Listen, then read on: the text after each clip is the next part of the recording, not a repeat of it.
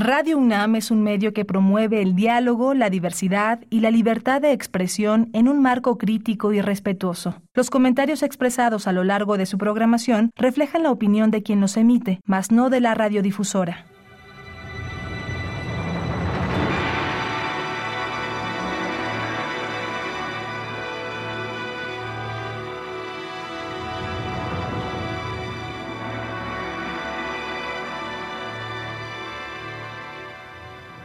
Radio Universidad Nacional Autónoma de México presenta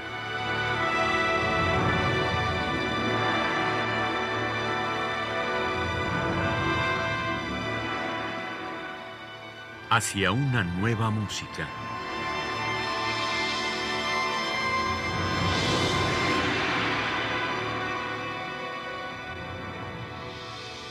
Programa a cargo de Ana Lara.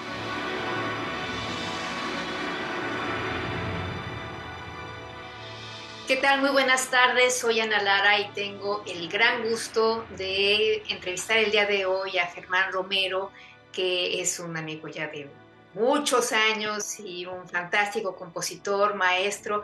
Y el día de hoy vamos a hablar de su disco Simplemente un río, obra para guitarra de 1995 a 2017. Así es que bienvenido mi querido Germán Romero y felicidades por este disco. ¿Qué tal, Ana? Muy buenas tardes. Muchas gracias por invitarme a presentar mi disco en tu espacio, este espacio que ya es histórico, ¿no? En la música contemporánea en México. Tiene 30 años. Más de 30 años, años 30 y 32 ya. Pues felicidades por ese enorme esfuerzo y constancia. Gracias, querido. Bueno, la primera pregunta obligada, por supuesto, es un disco que integra tu obra para guitarra, lo cual quiere decir que tú tienes que ser guitarrista, porque si no, nadie puede escribir esa cantidad de música para guitarra si no tiene un conocimiento profundo del instrumento tan difícil, ¿no? Cuéntanos. Sí, claro, yo, yo, o sea, mi vida está vinculada a la guitarra desde los cinco años de edad. O sea, mi, mi primer vínculo con la música fue a través de la guitarra, desde una edad de yo no acaso recordar, más bien me recuerdan mis familiares, pero yo no lo recuerdo tan claramente. Sí, o sea, hay muchas historias familiares, ¿no? Que yo desde muy, pero muy niño eh, pedía una guitarra y no me hacían mucho caso y me compraban guitarras de juguete y yo me enojaba y así. Hasta que un día creo que los convencí y me compraron una guitarra.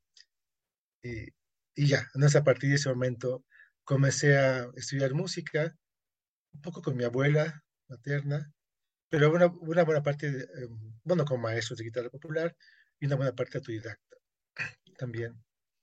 Eh, estudié guitarra popular y, tocaba canciones, ¿no?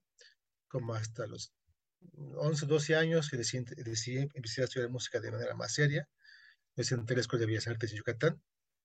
Estudié guitarra clásica unos, durante unos años en ese proceso comencé a, conocer la música contemporánea, comencé a conocer otras músicas.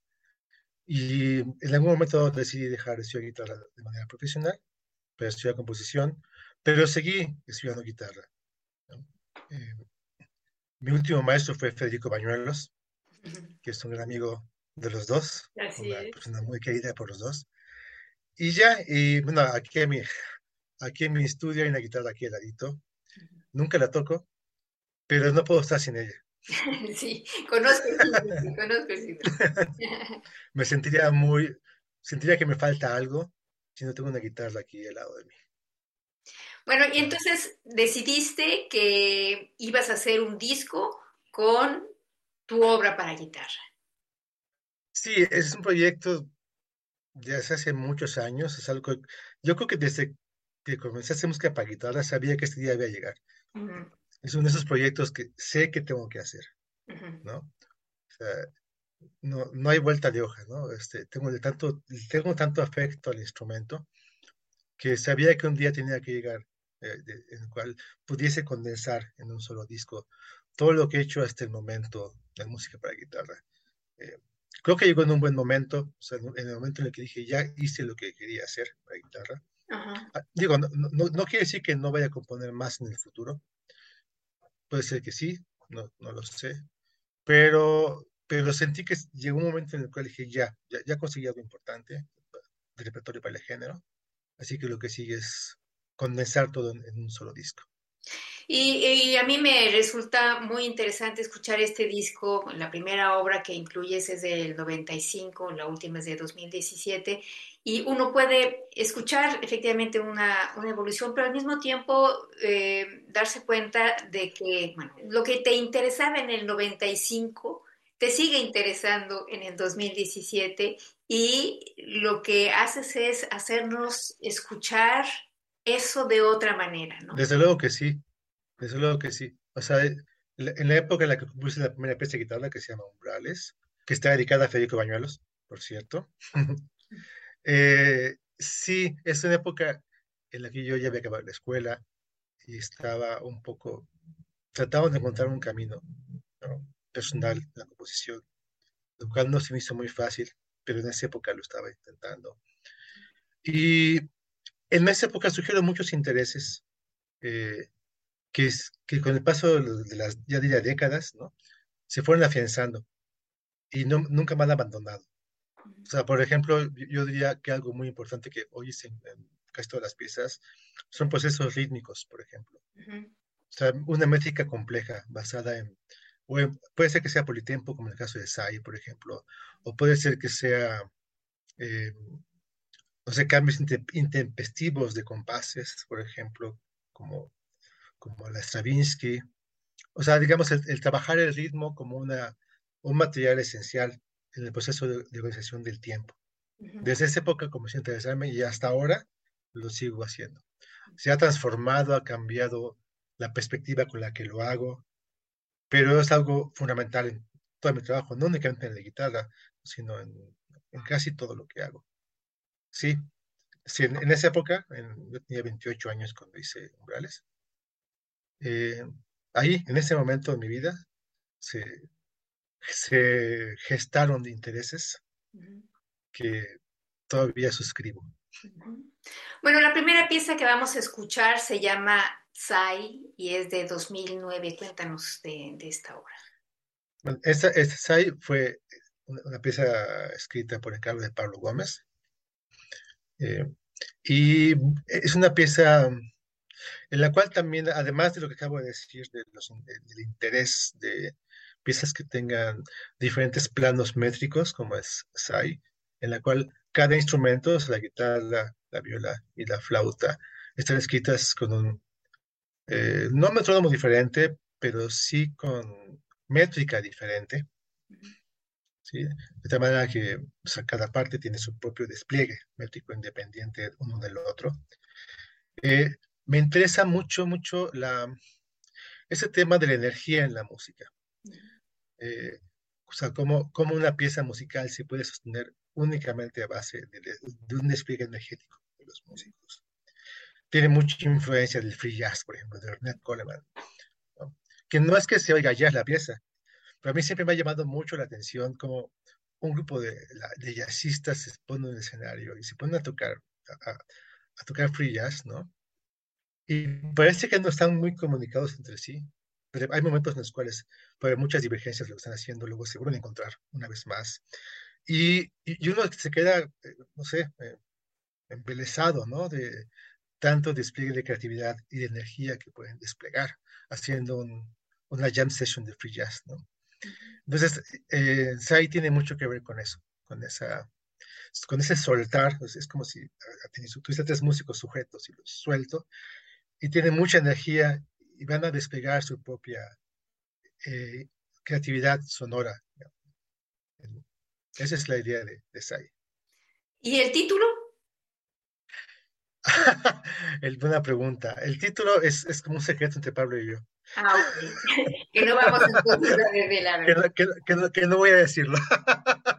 yo sí quisiera, este, pues agradecer a Pablo Gómez, ¿no? En muchos sentidos, porque de las ocho piezas del disco, seis tienen que ver con él directa o indirectamente. Ya sé que ya él me las haya encargado o que él las haya promovido o las haya estrenado. Entonces sí, este ensayo es una pieza de complicidad entre él y yo. Pues vamos a escuchar Sai de Germán Romero en la interpretación de Wilfrido Terrazas en la flauta, Alexander Brook en la viola e Iván Adriano en la guitarra.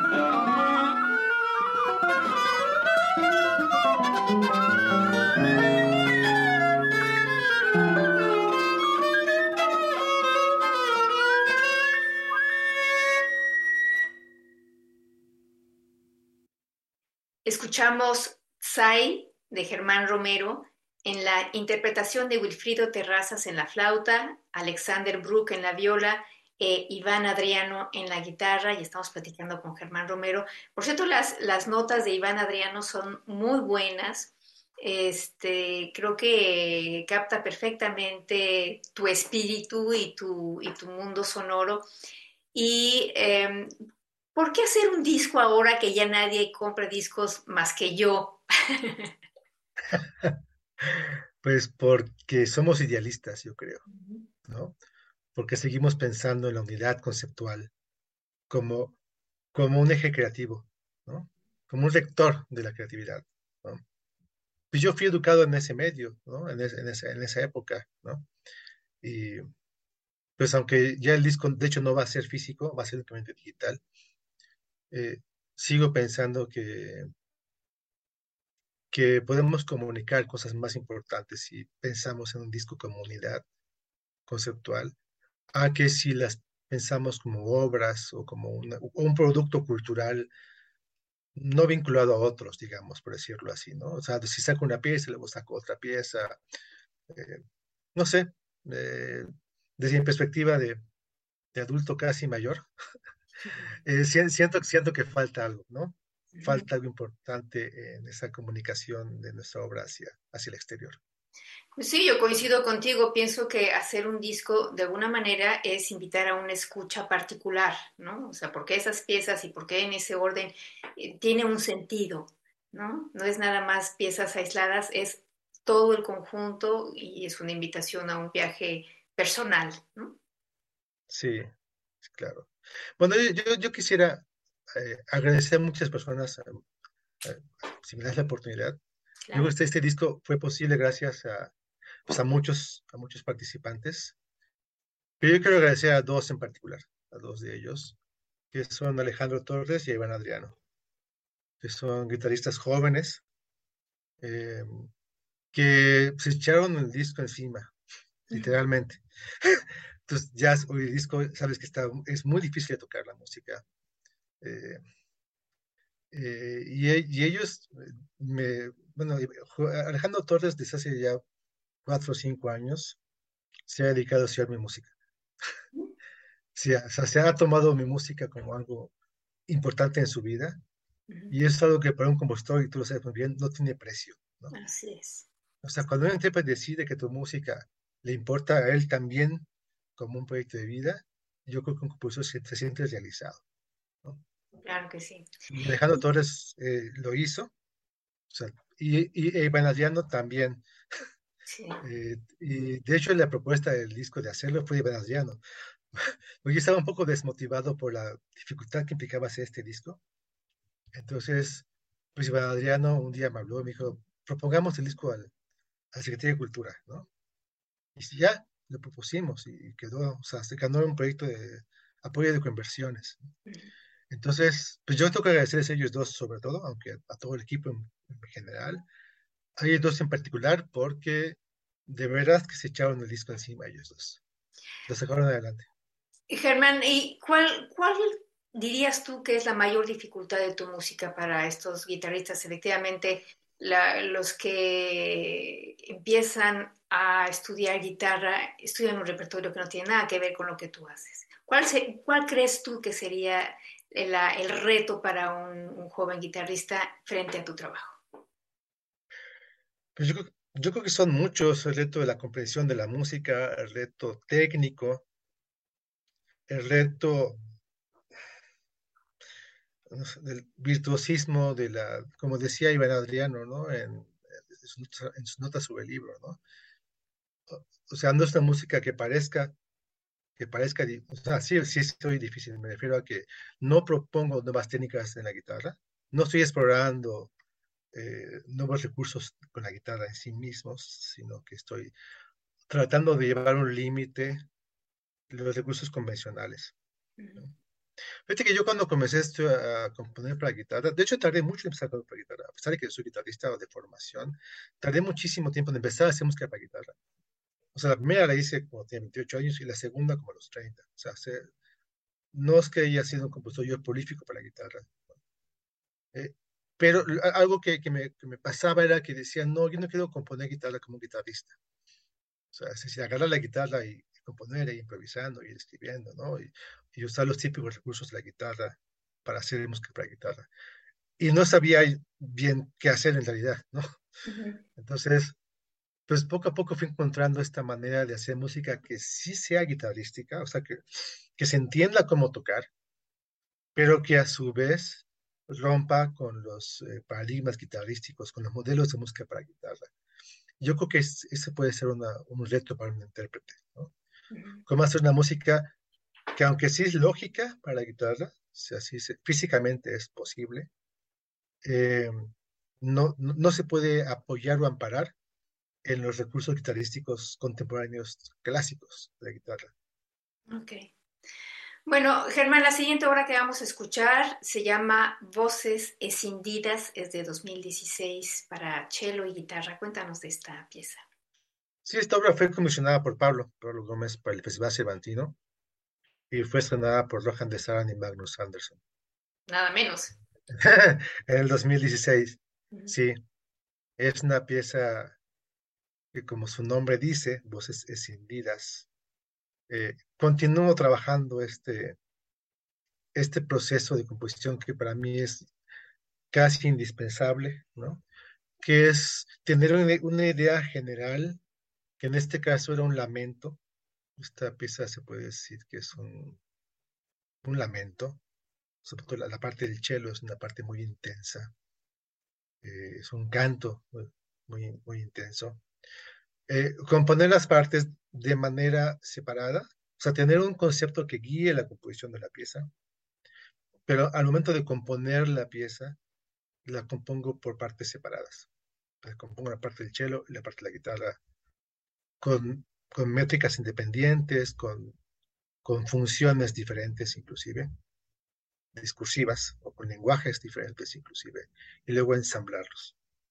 Eh, es una pieza que yo tengo especial efecto, sobre todo por Alejandro Torres, porque dijo yo, cuando la vi la apertura, era un alumno de, de Laureño List en esa época, ¿no? Y yo quiero tocar esta pieza, ¿ves? y le tomó año y medio resolverla. y este, pues es un gran placer que, que, que algo así ocurra, ¿no? Eh, pues nada, ese es, me parece que es también la síntesis de otras, de otras músicas que he hecho que no, no están en el disco.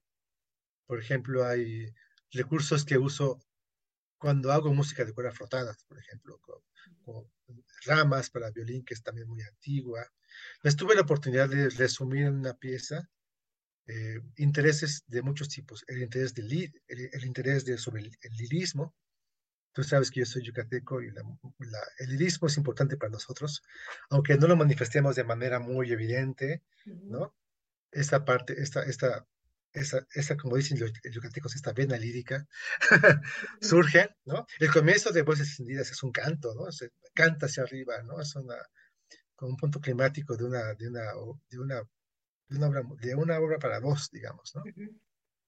Entonces, se resumen muchos, muchos intereses personales esta pieza.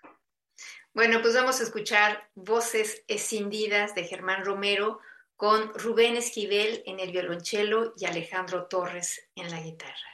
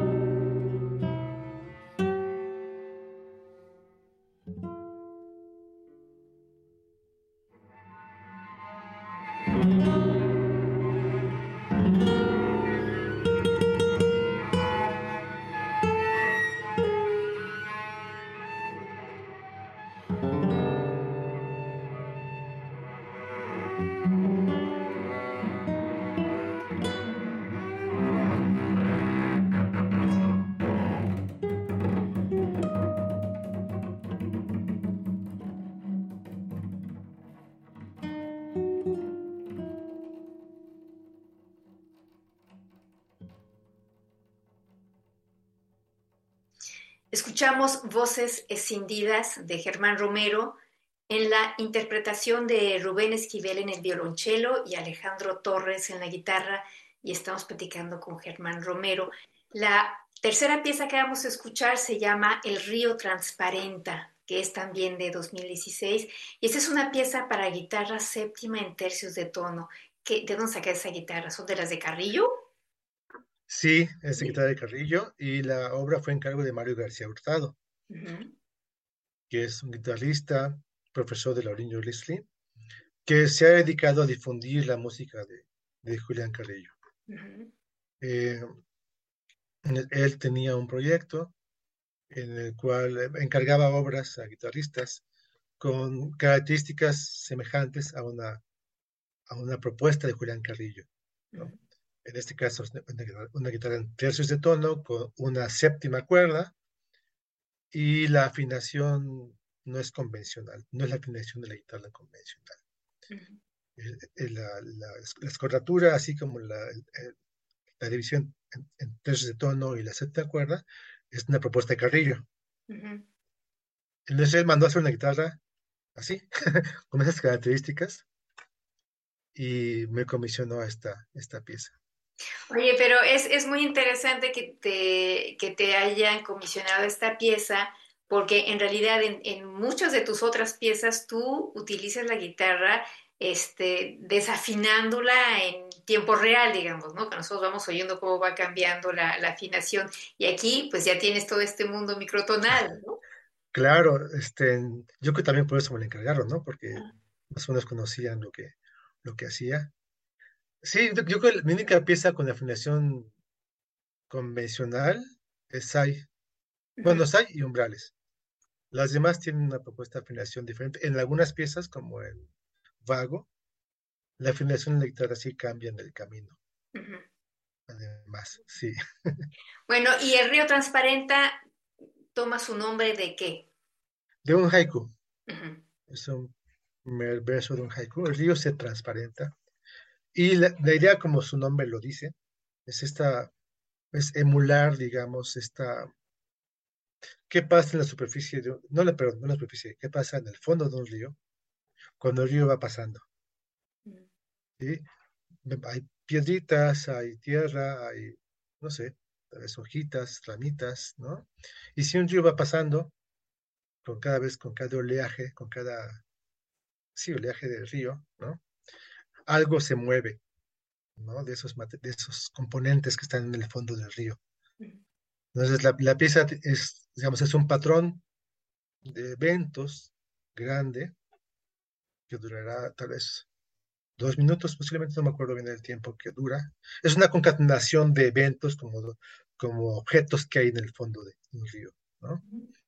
Y es una simulación de dos transformaciones, o sea, de dos oleajes espacio en el eje X, la configuración de esos elementos cambia, pasa otra vez en el eje y, otra vez la configuración de esos elementos cambia. Tiene que ver con lo que me dijiste, hace rato me dijiste de umbrales, de otra manera. Ya no son patrones rítmicos hipercomplejos, ¿no? como puede haber oído en SAI, por ejemplo, sino son patrones, em, estructuras métricas mucho más grandes, ya no tan complejas en su realización en lo milimétrico, pero tiene que ver con esta transformación de patrones a largo plazo, como notaste bien en, umbrales. Ok, pues vamos a escuchar El río transparenta de Germán Romero en la interpretación de Mario García Hurtado en la guitarra séptima en tercios de tono.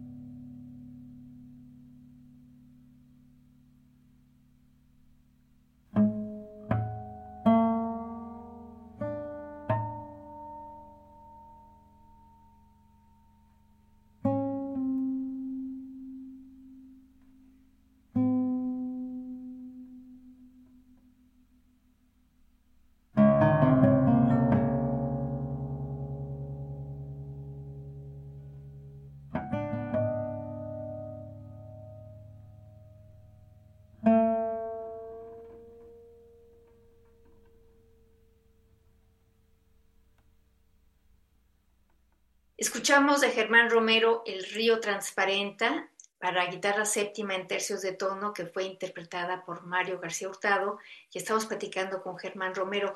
Germán, bueno, este disco se llama Simplemente un río. Es la obra para guitarra de Germán Romero del 95 a 2017. ¿Dónde se puede conseguir este disco?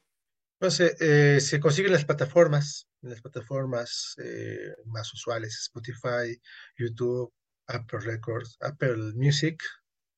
En las plataformas eh, comerciales, convencionales, se puede escuchar el disco y se puede descargar también.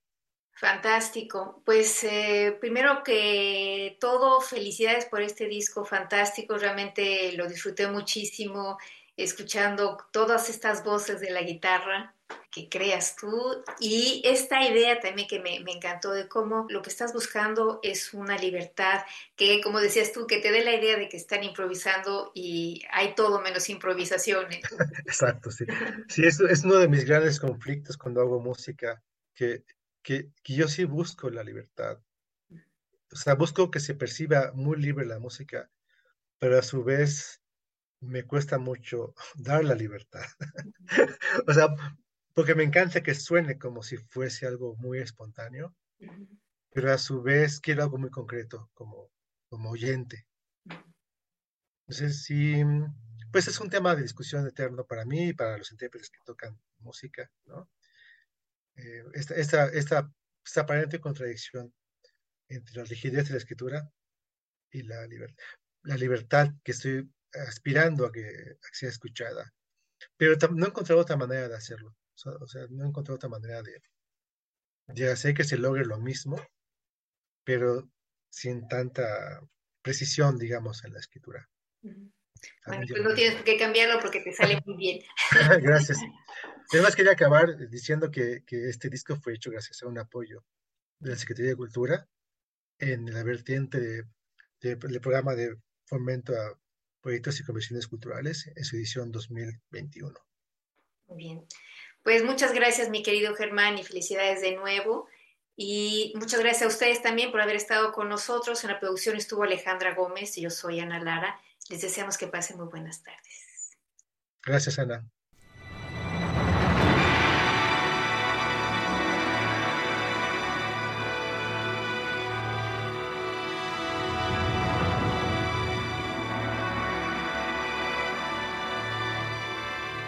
Radio Universidad Nacional Autónoma de México presentó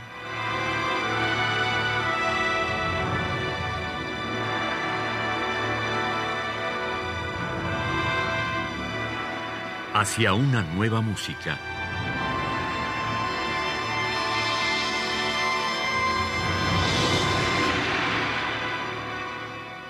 Programa a cargo de Ana Lara. Radio UNAM. Experiencia sonora.